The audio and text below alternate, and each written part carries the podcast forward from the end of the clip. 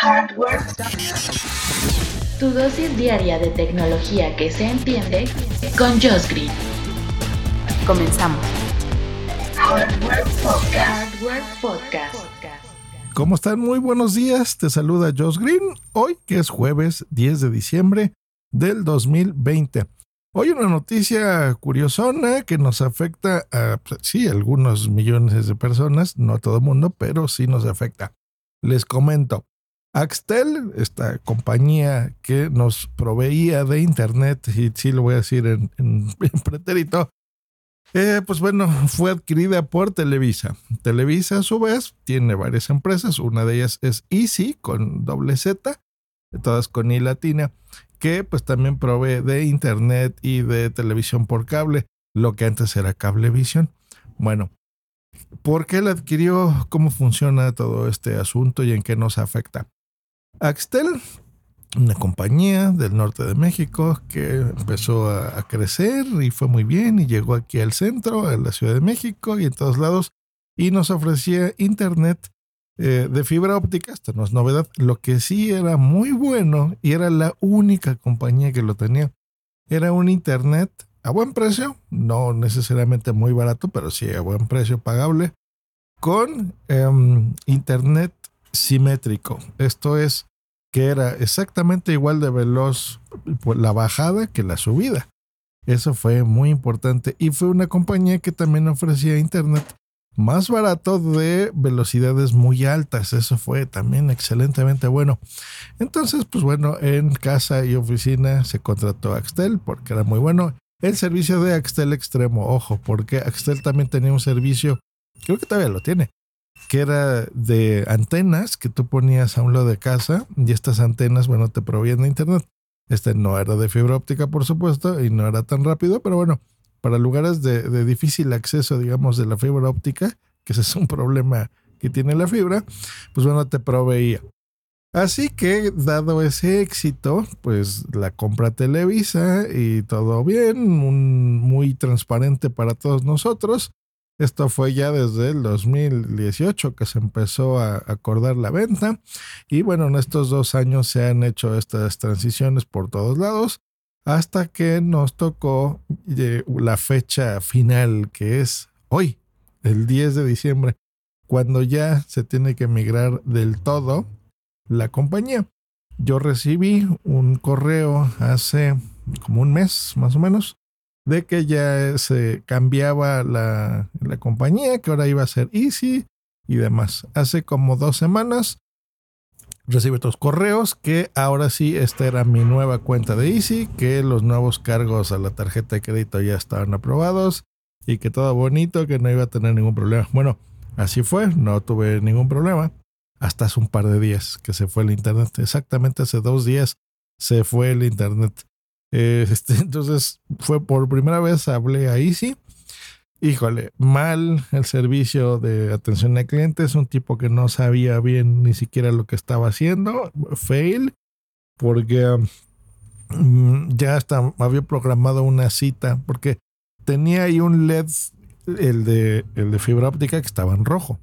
Eso es muy malo, porque eso es o están dando algún mantenimiento extraño a la red o se cortó la señal.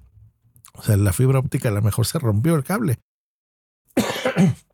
Disculpen, y eso no hay forma de unirlo. Eso tienen que te cambiarte el cable por completo.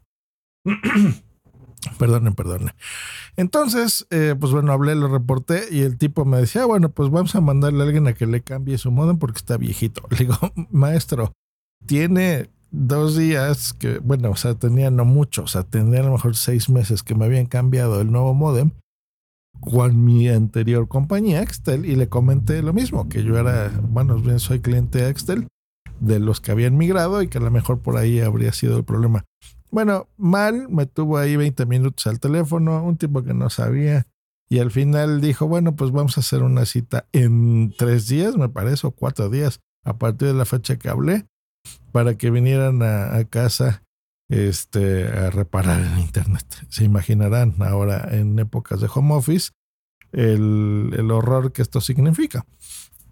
Bueno, Eh, me pidieron un número celular que registré para que se pusieran en contacto conmigo, ya que pues tampoco había línea telefónica, que también funciona con la fibra óptica.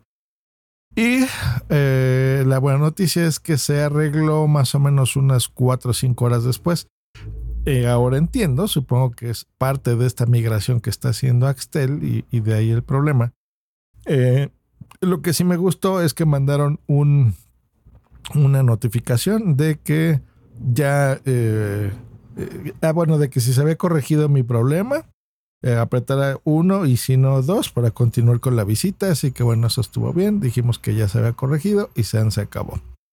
Pero, ¿qué pasa? Que Easy no necesariamente tiene buena reputación y está haciendo las cosas extrañas. Entonces, Primero, ahorita estoy revisando en Speed Test. Yo tengo contratado en casa el de 100 megabytes por segundo. Que Axtel incluso nos daba más. Siempre ponía 110, 120 cuando haces las pruebas de speedtest.net. Y en este momento que la estoy haciendo, me pone que de download, de bajada, tengo 62.34 y de upload o de subida tengo 54.58. O sea, casi la mitad. Eso no me gusta y por supuesto que lo voy a reportar. Voy a esperarme un, par de días, tal vez una semana, porque también entiendo que estos cambios de hardware y demás pues toman su tiempo. También espero que al revés, que, que se haya comprado, o sea, Televisa haya comprado Axtel porque estaban haciendo las cosas muy bien y estén comprando la tecnología también para mejorar sus servicios. Así que creo yo que está bien darle una este, oportunidad eh, de cambio que a lo mejor tome una semanita y que ya no haya más problemas, pero bueno, por ahí está. Ahora, hay muchas opciones, también si tú te quieres cambiar, está Telmex, está Total Play.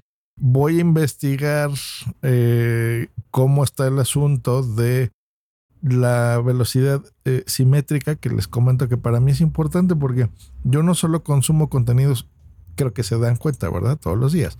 Todos los días genero contenidos para Internet. Subo muchos videos, subo los podcasts diarios. Entonces necesito y hago luego streams, ¿no? Con mis podcasts también en YouTube, que necesito que se transmitan rápido y bien. Así que bueno, eh, investigaré si ya ha mejorado lo del sistema simétrico. Si me quedo en, en lo que ahora se llama Easy, y bueno, ellos prometen ofrecernos también cosas eh, a cambio de quedarnos, pero la Profeco, la Procuraduría Federal del Consumidor, va a estar muy al pendiente en que eh, Easy nos cumpla los acuerdos que ya teníamos con Nextel.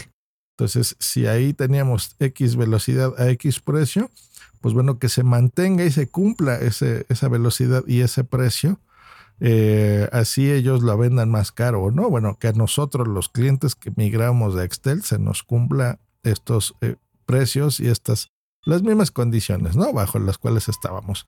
Así que, pues bueno, esperamos tener suerte. Si no, ya saben, se comunican a la Profeco y nos eh, harán caso, este, por supuesto, tomarán en cuenta nuestras solicitudes y ya veremos. Pero bueno, yo, eh, si ustedes eran clientes de Excel igual que nosotros escuchan este podcast, pues bueno, que, que nos salga todo bien porque dependemos mucho de esto.